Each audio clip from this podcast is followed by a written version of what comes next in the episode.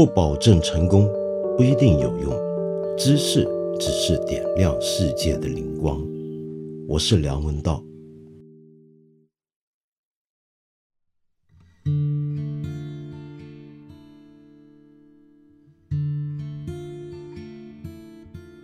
今天呢，我要先报告一个好消息，就是你还记不记得二月十号的时候，有一位叫做辅优的朋友，在我们这个节目后面的留言区留言，他当时呢非常的担心，大家在这里的朋友都很好，纷纷在网上留言给他鼓励他，结果呢，昨天节目出来之后，收到了他的信息，我念一下给大家听好吗？他说：“看理想的大家，我是二月十日在这里留过言的福优，我健健康康的回来了。在这差不多一个月的时间里，来自大家的每一条讯息我都收到了。因为病情不是很稳定，没有人及时回复大家。可每条留言还有道长的回复，都实实在在温暖到了我。我还偷偷的大哭了场，因为害怕死掉了。”会离开大家，我想我可能这辈子都不会忘记这段日子了。虽然它让我害怕、沮丧、迷茫，可我也感受到了温暖和爱。谢谢大家，真的谢谢，真好，这是好像福佑。所以你看，我大半个月前跟你讲的，好像没错。我就跟你说嘛，不要太担心，这场新冠肺炎的致命率并没有那么高，绝大部分人是能够康复的，而且现在。在医护人员那么卖命的看顾之下，我相信绝大部分的病人都能够逐步恢复。之后呢，在恢复的过程中，我觉得你还是要注意健康，不要着急，慢慢来。恭喜你，再次恭喜你。好，那么今天呢，我就继续跟大家读书了。但是呢，我们之前给大家介绍过两部跟瘟疫相关的书。一部呢就是加缪的《鼠疫》，一部是托马斯曼的《死于威尼斯》。那么这两部或多或少都跟瘟疫有关的作品，都是文学著作。但事实上，我们还可以从其他非虚构类的、非文学类的作品来了解瘟疫。关于这方面，我首先想到的，当然是从我的知识范围内想到的作品，可能是一些历史学的著作。历史学上面啊，在历史学家里面。对于瘟疫的专门的系统的研究，其实古代呢并不多见，一直到了二十世纪六十年代之后，才逐渐有越来越多的历史学家开始探讨瘟疫现象。这也是因为跟疾病史的发展有关啊。在这里，我先插播一个小广告，我们看理想 A P P 呢。很快就会推出一档比较短小的节目，是由一位医疗史跟疾病史的专家和一位研究呃传染病的人类学家共同炮制的一部节目。那么这个节目里面，你会听到更多从医疗史和疾病史的角度来谈瘟疫现象跟人类社会、政治、经济、文明之间的关系。那么这是一个。我觉得很开先河的节目，那么里面涉及的很多知识呢，是你现在在市面上的中文书籍都不一定能够看得到，或者很难看得到的，那非常有意思。那么到时候推出一定再通知大家。好，说回刚才我讲的那些关于瘟疫的历史研究，是到了六十年代之后才开始逐步有学者专门在这个领域工作。那么其中呢，到了一九七二年的时候，有个开天辟地的一个很重要的里程碑式的作品出现。那这个作品就是克罗斯比 （Alfred Crosby） 他写的《哥伦布大交换》。那这个名词呢，今天喜欢人文社科的朋友大概觉得已经是家喻户晓的一个名词了。他要谈的是什么呢？就是以往啊，我们谈到美洲。怎么样被欧洲人征服？那个过程呢，是很让人匪夷所思的。因为你看，西班牙人也好，葡萄牙人也好，每一船船队上面就带着几百个人，然后居然就能够几百个人东扫西征的，把整个美洲大陆给干了下来。至少是中南美洲，中南美洲原来一些不可一世的大帝国，居然就在这些欧洲人几百个欧洲人之前迅速的屈服瓦解。难道真的是因为他们骑来的马太过厉害？难道真的是因为他们的火器使得原来的美洲人无法阻挡？还是说原来的美洲人太过善良，这些欧洲人太过凶暴，所以几百人都搞得定对方的几十万甚至几百万的大军呢？这是很奇怪的一件事情。那么当然，后来历史学家告诉我们，事情不是这么简单。美洲之所以那么快的沦陷在欧洲人的手上，成为他们的殖民地，其中一个最主要的致命的一个武器是天花，以及欧洲带去的其他早就在欧亚大陆流行的传染病。可是美洲人因为以前从来没有接触过，所以一下子抵抗不了。哥伦布大交换当然也谈到了这一点，但是哥伦布大交换还并不算是。专门的一个疾病研究室，因为里面既然名字已经讲了交换，所以反过来你可以可想而知，他谈的就是哥伦布所谓的发现美洲新大陆之后带来的全球的一些的生物分布的变化。这个在我们的看理想的从中国出发的全球史里面，也再三向这个命题致意过了。也就讲到，比如说我们中国人喜欢吃的土豆。我们中国今天吃的辣椒、番茄这些，如果没有当年那场哥伦布大交换，就不会在中国大地上生根，就不会在我们今天日常的餐桌上面出现。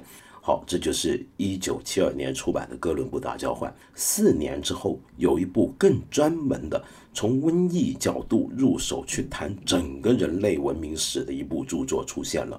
这就是非常有名的《瘟疫与人》，作者呢就是威廉·麦克尼尔 （William McNeill）。他可以说是，或者被很多人认为是今天全世界都很流行探讨的全球史的正式的开创人、奠基人之一，是位非常了不起、非常伟大的一个历史学家。那他这部《瘟疫与人》呢，其实也可以说是我们整个现代史学上面。对于瘟疫专门研究的一个奠基性的一个著作，那么这两本书呢，我都非常推荐大家去找来看看。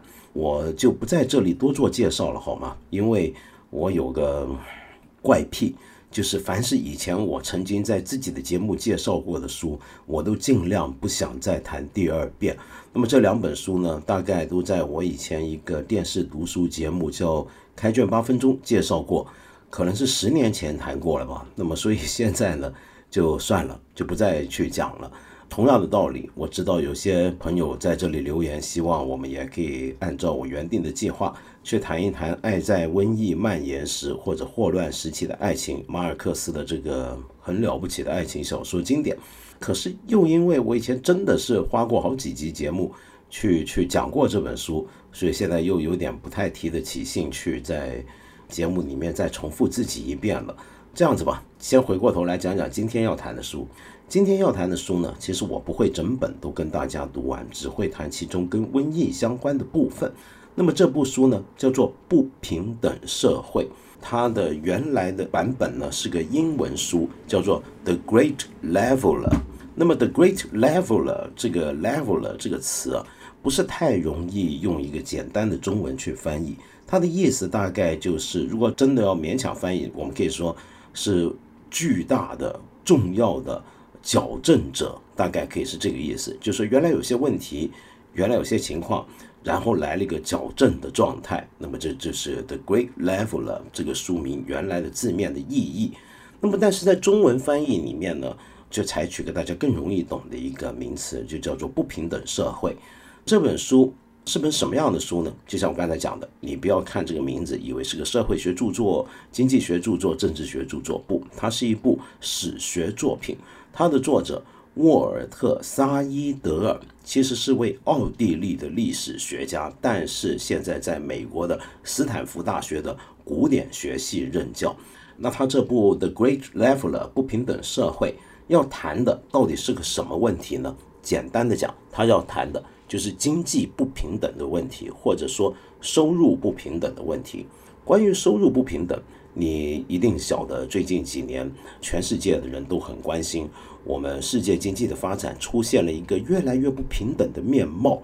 有越来越多的少数的富翁集合了全世界大多数的财富，而我们一般人跟这些最富有的人之间的这个差距已经越来越大了。所以你还记得吗？在九年前，美国有一场浩浩荡荡的运动，叫做占领华尔街运动。这个占领华尔街运动的背景，就是因为这样的一个悬殊的贫富差距，以及这种贫富差距它所造成那个原因，在运动者看来是极大的问题的，是腐败的。那么当时这个运动之后呢，就出现一个口号，就是百分之九十九。什么叫百分之九十九呢？就是这些出来做运动的人认为，他们代表的是世界上百分之九十九的人，或者至少是北美洲或者是西方发达国家里面的百分之九十九。这什么意思呢？就是说，他们这个世界里面、这个国家里面、这些地区里面，绝大部分的财富是被百分之一的人掌握在手中的，剩下的才是被另外百分之九十九的人所分享。那么有这样的一个讲法，类似的数字啊，其实。你几乎每年都能够重新的在新闻报道上面看得到，很多人都在说我们有越来越多的这种贫富差距，包括在中国都出现了少数一些家庭或者少数人，他的可支配的收入远远多过我们数千倍、数万倍乃至于几十万倍，这是一个很夸张的一个比例。所以全世界都有说我们怎么回应这个问题呢？怎么办呢？或者说这是不是个问题？你也都可以去探讨。今天在世界上面政治局势里面，你可以看到，包括美国的特朗普的兴起，以及全球各地的某些的民粹领袖的出现，它背后多多少少都跟这种贫富差距是相关的。那么历史学家来谈这个问题，对我们有帮助吗？有用吗？我们来看一看沃尔特·萨伊德尔啊，他自己怎么讲，在这本书的导言里面，他就说。看完了刚才我们描述的现代世界的这些贫富差距，当前的这些贫富差距的恶劣的状况，他问：所以有钱人是不是简单的变得越来越有钱了？并不完全如此。相对于亿万富翁阶层，或者更为广泛的说，是百分之一阶层所有备受争议的贪婪而言。美国最高收入群体的收入占比，只是到最近才赶上了一九二九年的水平。现在资产集中的严重程度，其实要比那个年代的更为轻微。这话什么意思？其实就是说，今天美国的这个最高收入的群体，他们的占全国的收入的比例，其实只是最近才刚刚到了一九二九年那个情况。也就是说，一九二九年跟之前。美国的这种收入的差距的情况可能更严重，并不是今天变得史无前例的那么严重。他说，在一战前夕的英国，最富有的十分之一的家庭，令人震惊的拥有所有私人财富的百分之九十二，几乎把所有人都排挤出去了。今时今日，他们的收入占比仅略微超过全体的一半。较高的不平等程度啊，有一个非常长的系谱。两千年以前，古罗马最大的私人财富几乎等于帝国平均年人均收入的一百五十万倍，大致相当于比尔盖茨的财富和今天普通美国人财富之间的比例的水平。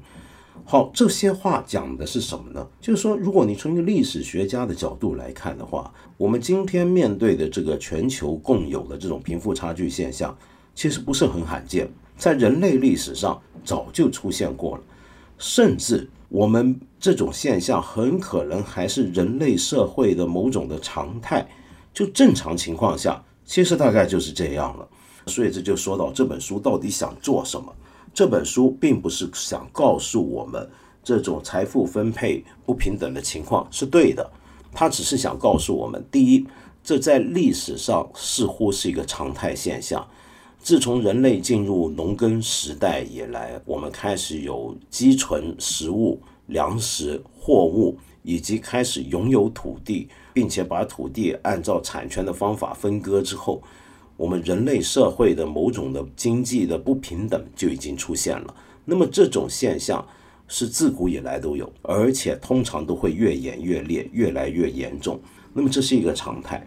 但是桑伊德尔并没有说这一定是好的，这一定是对的。只是告诉我们过去如此。那么有没有什么手段？有没有出现是什么情形能够打破这种趋势呢？他就从历史学的角度来指出啊，在以前人类社会上面，大概有四大元素可以改变刚才我们说的这些问题。首先，我们要搞清楚，我们今天绝大部分都说社会稳定是件好事，我们都希望稳定，维持稳定。可是呢，桑维德尔说。几千年来，文明社会并没有让自己适应和平的平等化进程。对于广泛的社会范围和不同的发展水平，稳定都只会助长经济不平等。这是为什么呢？这是因为你原来每个社会，比如说法老统治下的埃及、维多利亚时代的英国、罗马帝国或者现代美国，它原来这个社会秩序、原来的政治权力的分布、原来的结构、原来采取的经济模式。就是有利于这种经济不平等现象的催生和维持的，所以它越稳定，它就越不会改变，是不是？所以这种稳定并不会使得这种经济不平等的情况变好，通常只是使得它更加的激烈、更加的剧化。那么有什么东西能够冲击到这种情况呢？那就是一些非常强而有力的矫正作用。那这种矫正作用呢？它就归类为四大类型，就刚才我说的四大元素。这四大类型的矫正呢，在中文翻译里面，我们说它把它这个 violent 这个词啊，就暴，我们翻译成暴力，就说它暴力冲击有四种暴力。但是其实呢，这里面就产生出一个翻译上的困难了，因为在英文里面 violent 这个字，当然我们一般都会觉得是暴力，但是它还可以指的是非常剧烈的意思，所以。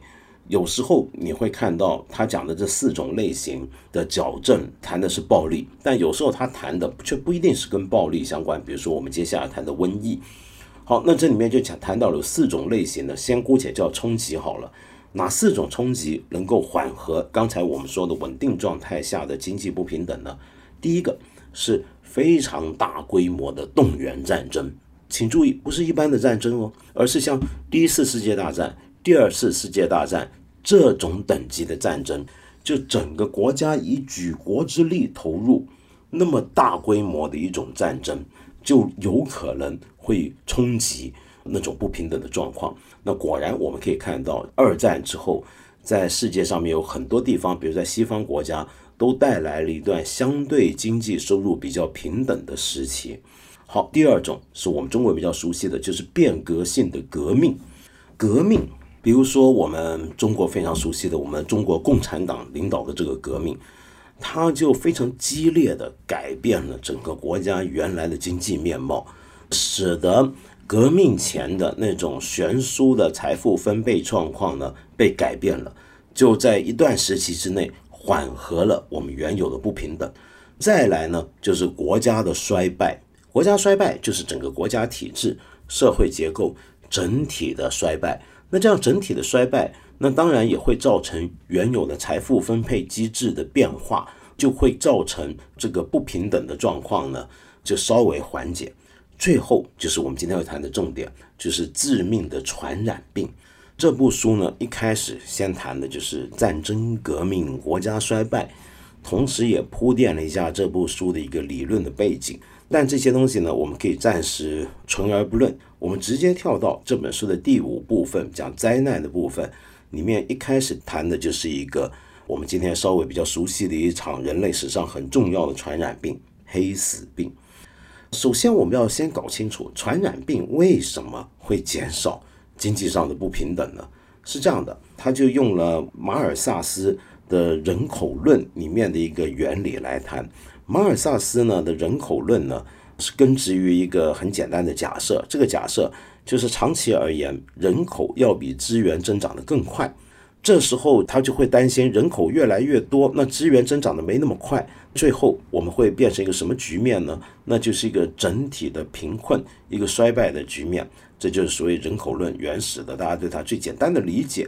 可是问题是呢，不必然是这样。比如说，我们后来发现，我们的生产可以更有效率，我们的资源运用方法更有效率，其实不一定会造成马尔萨斯所担忧的那个局面的。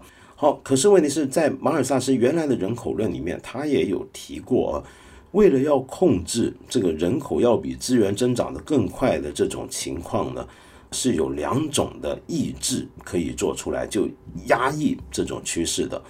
第一种就是所谓的道德约束，道德约束是什么呢？就比如说人为的，大家延迟婚姻和生育。第二种呢，就是因为你担心的是人口不断的增长嘛，对不对？那你就会发现，其实历史上还有另一种力量可以打击人口的增长。使得短期内出现很高的死亡率的情况，这种呢，它叫做现实性的抑制。所谓的现实性的抑制是什么呢？马尔萨斯的原话是：在任何程度上导致人类寿命的自然过程缩短的原因，包括一切有害身体的职业、过度的劳动以及季节变化的影响、极端的贫困、糟糕的儿童养育、大城镇的病，凡此种种。加上一连串的常见疾病和传染病、战争、灾害和饥荒，他就把什么东西都包起来这么讲。这里面其中一个非常重要的就是传染病了。这个传染病，我们刚讲黑死病啊，黑死病是怎么来的呢？书里面就这么说：在十四世纪二十年代后期的某个时刻，瘟疫在戈壁沙漠突然爆发，并开始向旧世界大部分地区蔓延。瘟疫呢是由一种叫鼠疫的细菌引起的，这个我们都已经很清楚，不用多说。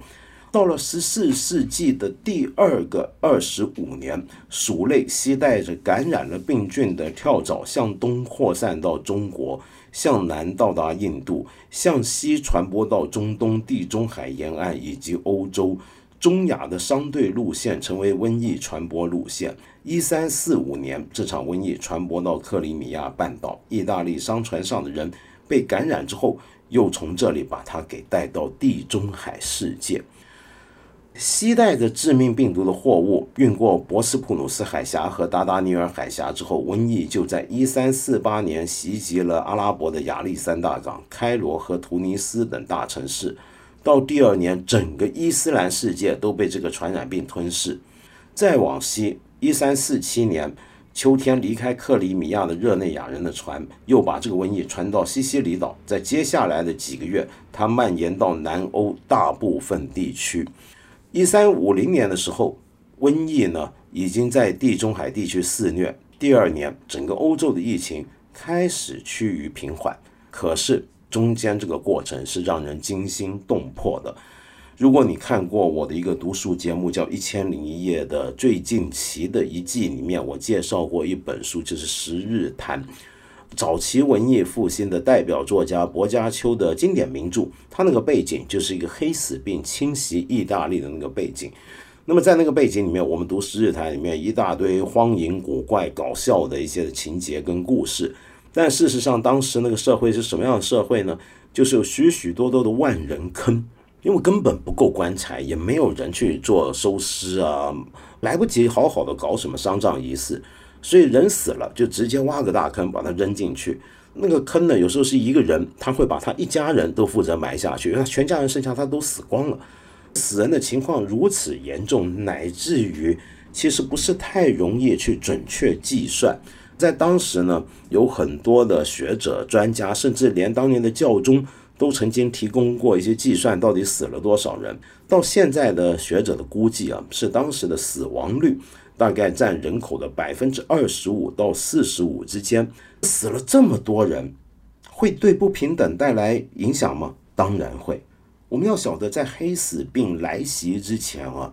欧洲已经有三个世纪呈现出持续的人口增长，为什么呢？那可能主要是因为技术创新、农业生产方式的改善和农作物的改良，政治呢也算是相对稳定。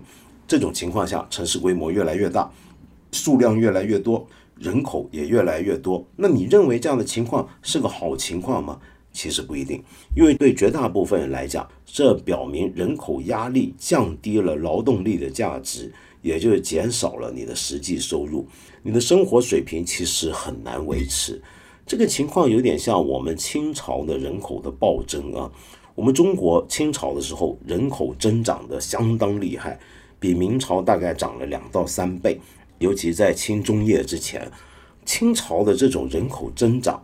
当然就是我们可以说是因为政治相对稳定，社会稳定，然后有一些外来的农作物在中国变得相当的普及，比如说土豆、花生，养活了很多人。以前同一片土地养不了那么多人，又随着我们精耕细作的耕种的方法越来越有效率，就能够养更多的人了。但是更多的人意味着什么？其实更多人要张嘴吃饭，于是人均平均可获得的东西就越少了。所以清朝的时候，中国出现了一种相当普遍的贫穷。有些人就认为，我们清朝其实要比在明朝的时候中国要穷多了，就是这个理由。或者说这是理由之一。欧洲在黑死病来之前也是这个情况。好，现在黑死病来了，人口数量呢是急剧下降，可是原来的物质基础设施并没有怎么改变。那由于生产率的提高，生产量下降幅度小于人口下降幅度，导致人均产出和收入上升了。土地相对于劳动力变得更加丰富了，地租和利率无论是绝对水平还是相对于工资都下降了。真正这时候蒙受损失的是原来有土地的地主、贵族，劳动者呢，这时候呢就有望获益了。这就一个客观的局面造成，也就是因为人少了嘛，人少了，所以市场的竞争就减少了。现在变成一个卖家为主导的一个市场了。但是这个情况啊，要注意，并不一定对每个社会当时受到黑死病攻击的每个社会都一定都是出现。同样的情况就是劳动者获益更大，然后原来的不平等的情况得到改善，不一定的。你还得看每个国家、每个地区原来的政治跟社会文化怎么样。首先，我们可以肯定，原来有权、原来有钱的那些人一定很抗拒这个趋势，一定不愿意面对一群劳工跑来跟他重新谈价钱。谈这个地租啊等等这些事情，他们很不爽的。果然，我们就看到。黑死病降临英格兰不到一年，一三四九年的六月，当时的英国国王通过了一个条例，叫做《劳动者条例》。里面说什么呢？他说，由于现在很多人在这次瘟疫中死亡，很多人观察到主人的需要和雇员短缺的情况后，拒绝工作，除非他们能得到额外的薪水。我们已经发布法令，英格兰王国境内的人，无论男女是否自由。只要身体健康，不满六十岁，除非从事贸易、经营某类手艺、有自耕地需要耕作，或者已经受雇于人，如果被提供了符合你身份地位的就业机会，你就有义务要接受，并且只能被支付合理的报酬，也就是跟这场瘟疫来之前的那种情况差不多水平的报酬，这叫合理报酬。那如果违反这个法令呢？呵呵，那就得重罚，就有这么一个情况。那你想，这个国王公然的下这样的一条法令，就等于由国家限制劳工的薪资水平，不许他们涨得太厉害。你觉得效果怎么样呢？在当时那个国家机器不像现在那么强大的时候，这些法令实际效果其实很普通。所以两年后又出了一条法律，两年后修正版本的劳工条例里面说，他说，据说雇工们不顾条例，而是遵从自己所愿和过分的贪婪。不愿为上流人士或其他人工作，除非他们得到两倍或三倍于上述所说的他们早已习惯接受的本王统治时期的工资。这对上流人士伤害极大，也使下议院议员变得贫穷了，这是不对的。这种讲法，以前我读书的时候也常看到，就是欧洲中古时代，你知道文字知识是掌握在一些特定人群手中，多半都是精英阶层。那么，在他们的笔下，大部分的贫穷人口或者大部分的劳动人民，他们的心声是几乎没有人能够去替他代言的，除非少数文学作品。所以，绝大部分透过他们笔下看到的那些工人、佃农、农民，你的印象就是他们全是一群小人，全是贪婪无耻之辈。比如说，这书里面就引述到了一个十四世纪九十年代初期。一个奥古斯丁教会的一个修士，他在他的编年记录里面写道：工人现在是如此自高自大和残忍，乃至于他们根本不在意国王的命令。任何人想要雇佣他们，就不得不屈从于他们的要求。由于雇主没有选择，如果不迎合这些工人的傲慢与贪婪，他的水果就无法采摘，成熟的粮食就无法收割。这。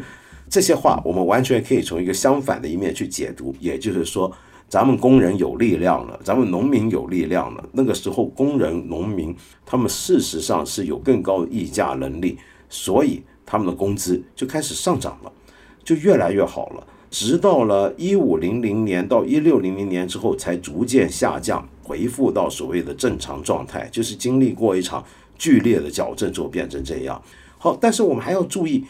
除了这种薪资的上涨之外，还有另一种情况也会刺激到这个财富的分配变得更加的平等。那是什么呢？就是来自一些瘟疫受害者，如果他是有钱的人或者贵族的话，很多时候大家会觉得反正自己要死了，那么由于信仰宗教，就觉得为了希望灵魂进入天国，临死最好还是做点善事，所以呢，希望这些自己的财产能够捐出去。又或者是在那个年代，很多人相信这个黑死病是上帝的惩罚，他继承了这笔财产，就算有人继承，他也觉得应该要多做善事，所以捐钱的人很多。那些捐钱的人一多，就推动了宗教、教育、慈善的捐助的激增，这些捐助就会鼓励了很多建筑工程的出现。在劳动力稀缺的情况下，工匠和城市的非熟练工人就都受益了。所以我们会发现，为什么中世纪。黑死病结束之后啊，欧洲有很多新建的一些的教堂或者公共措施。我们不要忘记，文艺复兴也是在黑死病快要结束以及结束之后这个背景下诞生的，也是在这个情况下，也就是社会上要做慈善捐赠的人多了，因此工匠以及熟练的艺术家的工作机会也多了，是在这个情况下出来的。可是啊，我们要说明，光是一次黑死病。带来的这种矫正作用，对财富不平等的矫正作用其实是有限的。你必须反复遭受瘟疫，才能够阻止人口的迅速恢复。中世纪晚期的欧洲是个什么样的情况？就是瘟疫几乎是不断发生，这个不断发生真的是很可怕。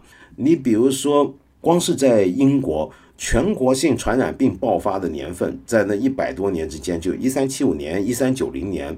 一四零零年、一四零五年、一四一一年、一四二零年，然后一直到一四七九年，每隔个几年就来一次大瘟疫。那每一次瘟疫就死一大批人，那你人口的恢复根本就恢复不过来，是不是？那么这个情况下，这个收入不平等的情况自然要改善。不只是这样，它还会造成另一种情形。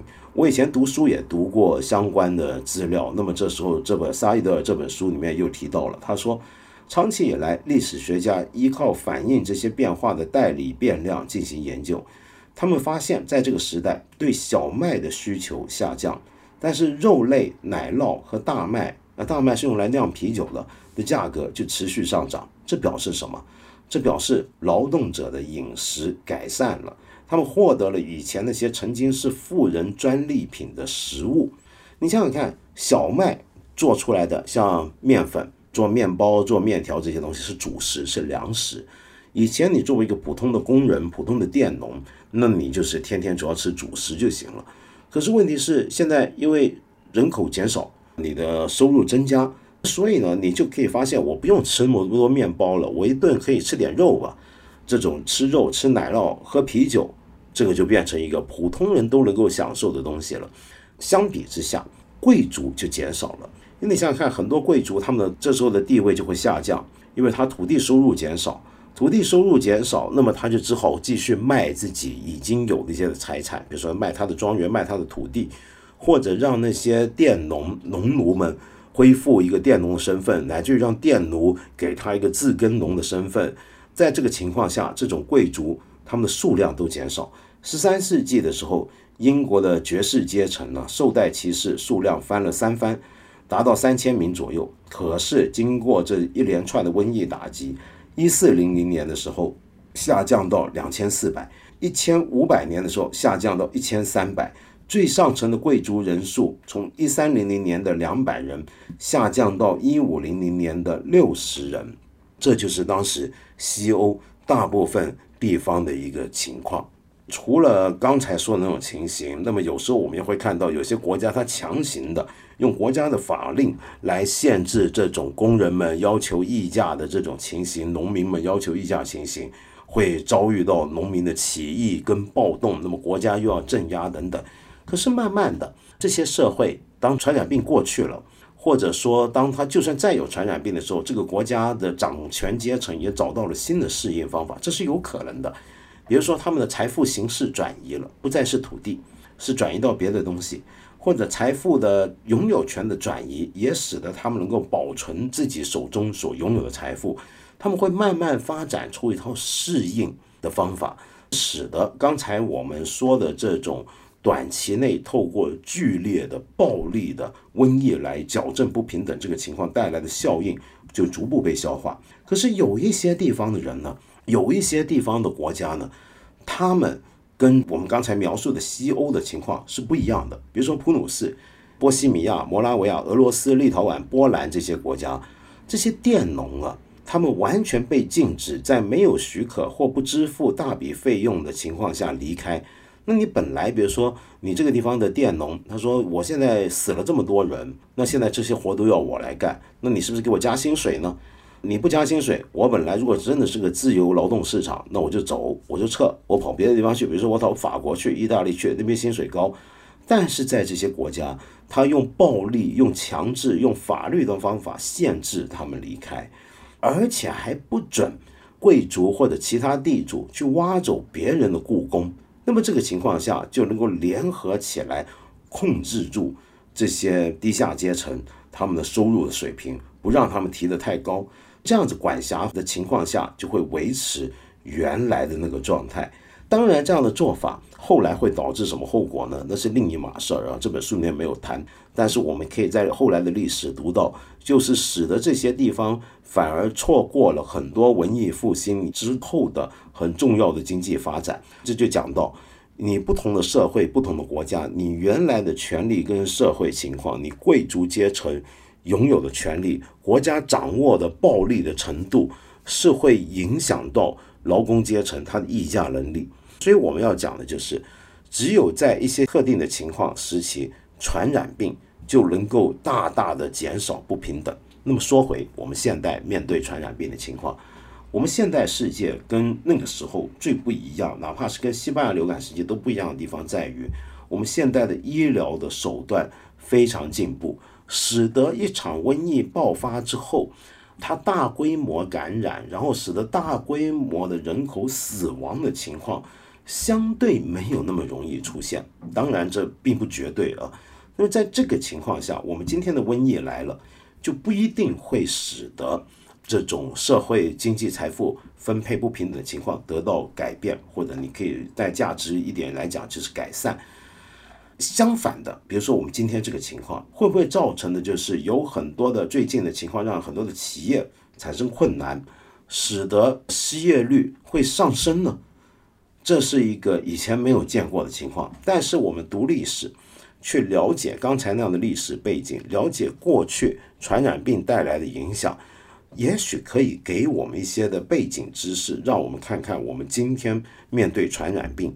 跟我们经济平等之间的关系是什么？有这样的一个角度来理解也是好的。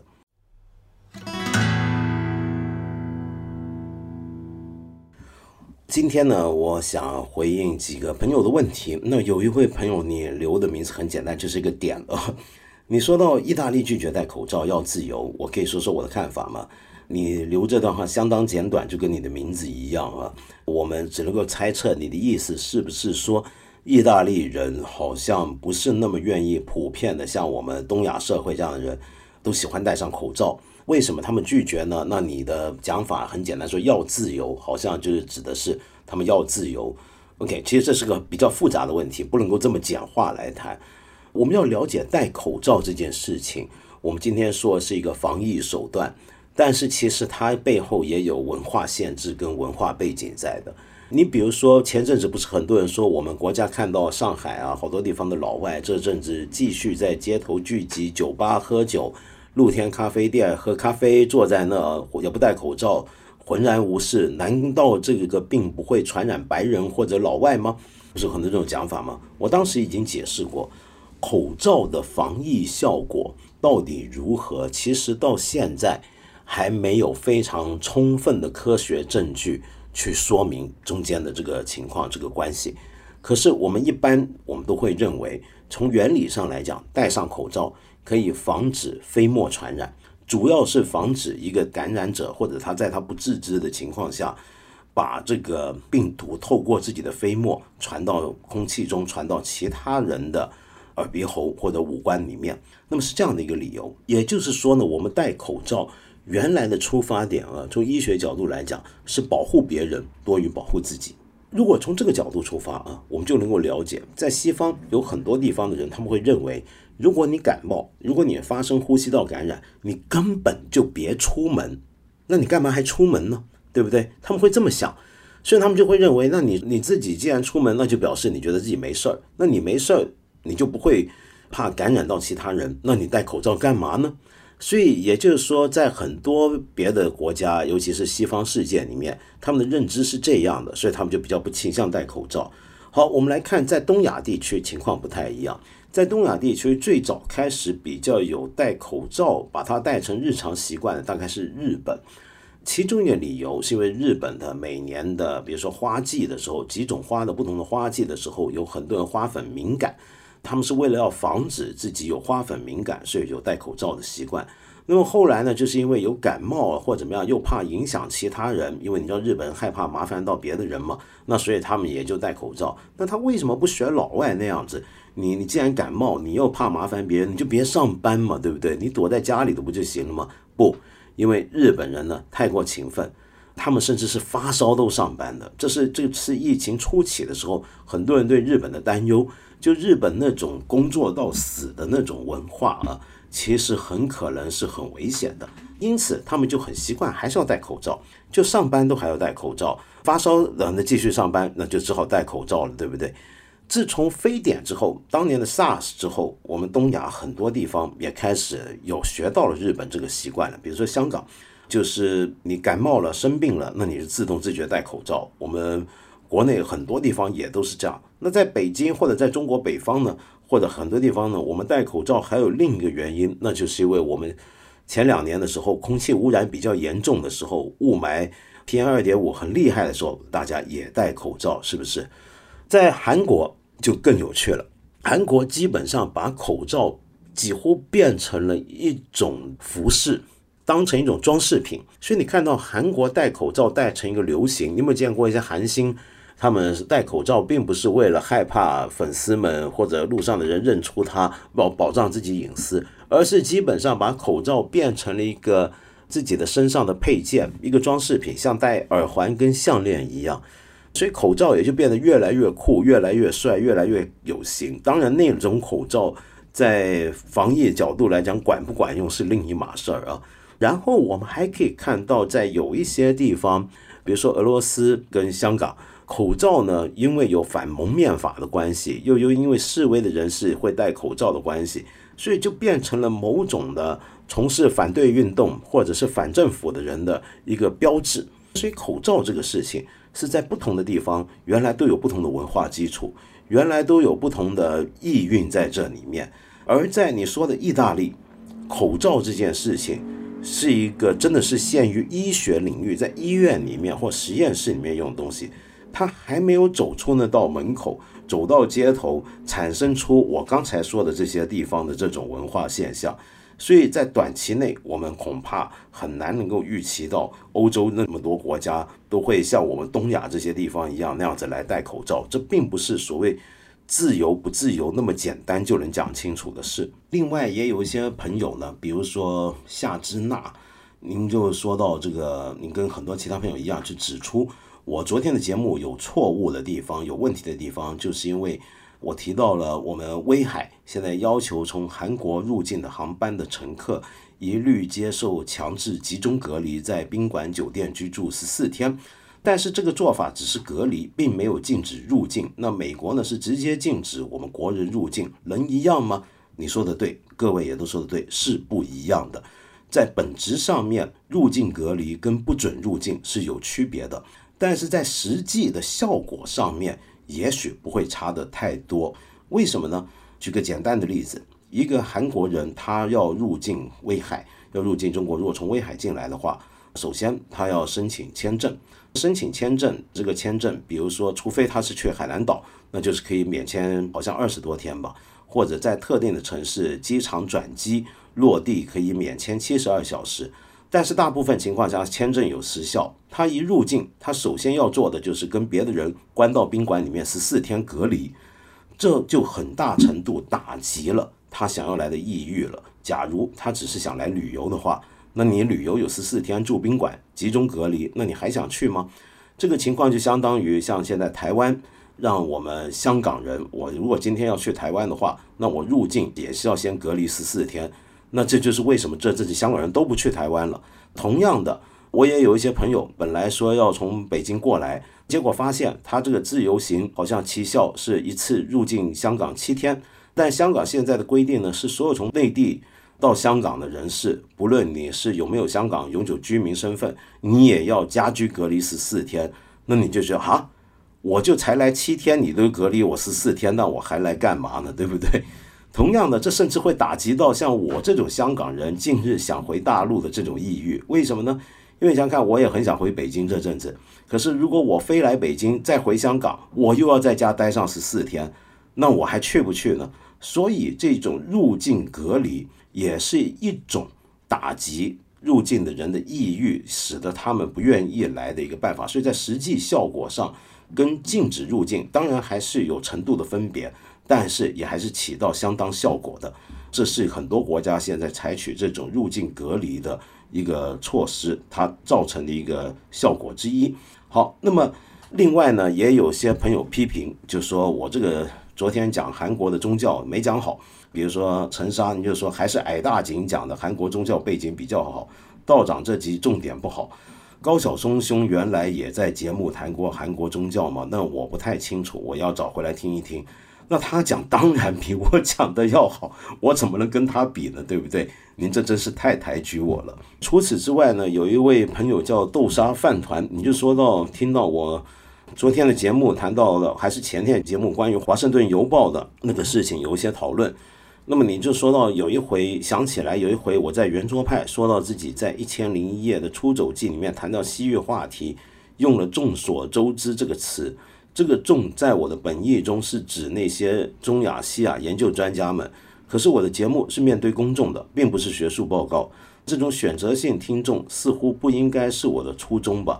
希望我能够帮你解惑。是这样的，豆沙饭团，很抱歉，这是我的一个怪癖，或者说是我的一个毛病。我已经常被人耻笑了。就很多时候我做节目喜欢说大家都知道，你一定知道，或者众所周知。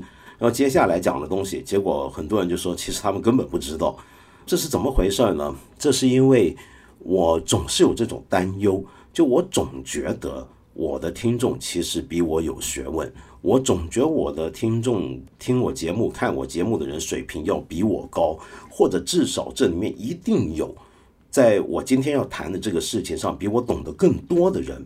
所以在这个情况下，当我心里面有这个想法的时候，我在讲到一些相关的内容的东西的时候，比如说今天讲这些问题，我心里面就会想啊，我的听众里面在听我今天这个节目里面的人，一定有比我懂得多的人。那么有些东西对他们而言，简直就已经是常识了，就是废话了。那我还要再讲，那不是很无聊吗？那我就只好常常会说，哎，你一定晓得，众所周知，对，这是我的一个问题，但是。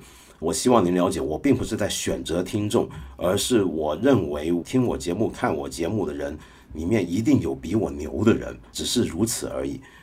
再来，我还看到很多朋友谈到最近关于一群粉丝大战的一件事情，好像是肖战的粉丝的事情。这件事情好像很多人也想我谈一谈，可是问题是我没法谈，为什么呢？很老实说，在这事儿之前。我其实并不知道肖战是谁，呃，很对不起啊，如果你是肖战的粉丝，千万别举报我们看理想 APP。我这并不是无理的冒犯，而只是我个人的无知。就像我刚才讲的，我的节目里面的听众一定有很多人，什么事情都比我知道的更多，懂得更多。那我真的是知识范围有限，所以不太认识他。所以这件事情呢，我也是出来了之后，我才晓得，哦，原来有一位。演员叫做肖战，这个事情就牵涉到所谓的举报这个问题。那举报这件事情，其实我过去的节目有专门讲过了，在八分这里已经过去几天，我也好像已经谈过好几次，我对举报乃至于举报掉一个平台，把它干掉这种做法，我觉得我都已经说得很清楚了，所以我现在也没什么好再补充了，很抱歉。今天差点忘了说一件事情。二月十号开始，每天晚上的八点，我们八分这个节目有一个特别版本，会每天更新，持续总共三十天。这个八分呢，跟平常我们这个节目有点不太一样。大部分时候，我可能会在这里介绍一些书，读一些书，你不妨把它想象成是。八分这个音频节目跟我另一个读书节目《一千零一夜》的连成版本，我猜这一个月读点书还是好的吧。另外呢，在这么一段非常时间，看理想和理想国联手推出了一个计划。看理想这里呢，总共开放了一千三百多集的平常要付费的节目，现在让大家免费收听。理想国则提供了二十本精选的电子图书，每一本是一块钱。为什么要这么做？并不是因为想打发无聊的时间这么简单，也不是为了增加你的抗疫能力，或者说是让你更有竞争力，而只是希望我们都能够多一点阅读，多一点聆听，多一点思考。最终呢，也许。我们可以变得更好。为什么要更好？难道我们不想做一个更好的人吗？不只是自己更好，更要让别人更好。我们希望这个社会可以更好。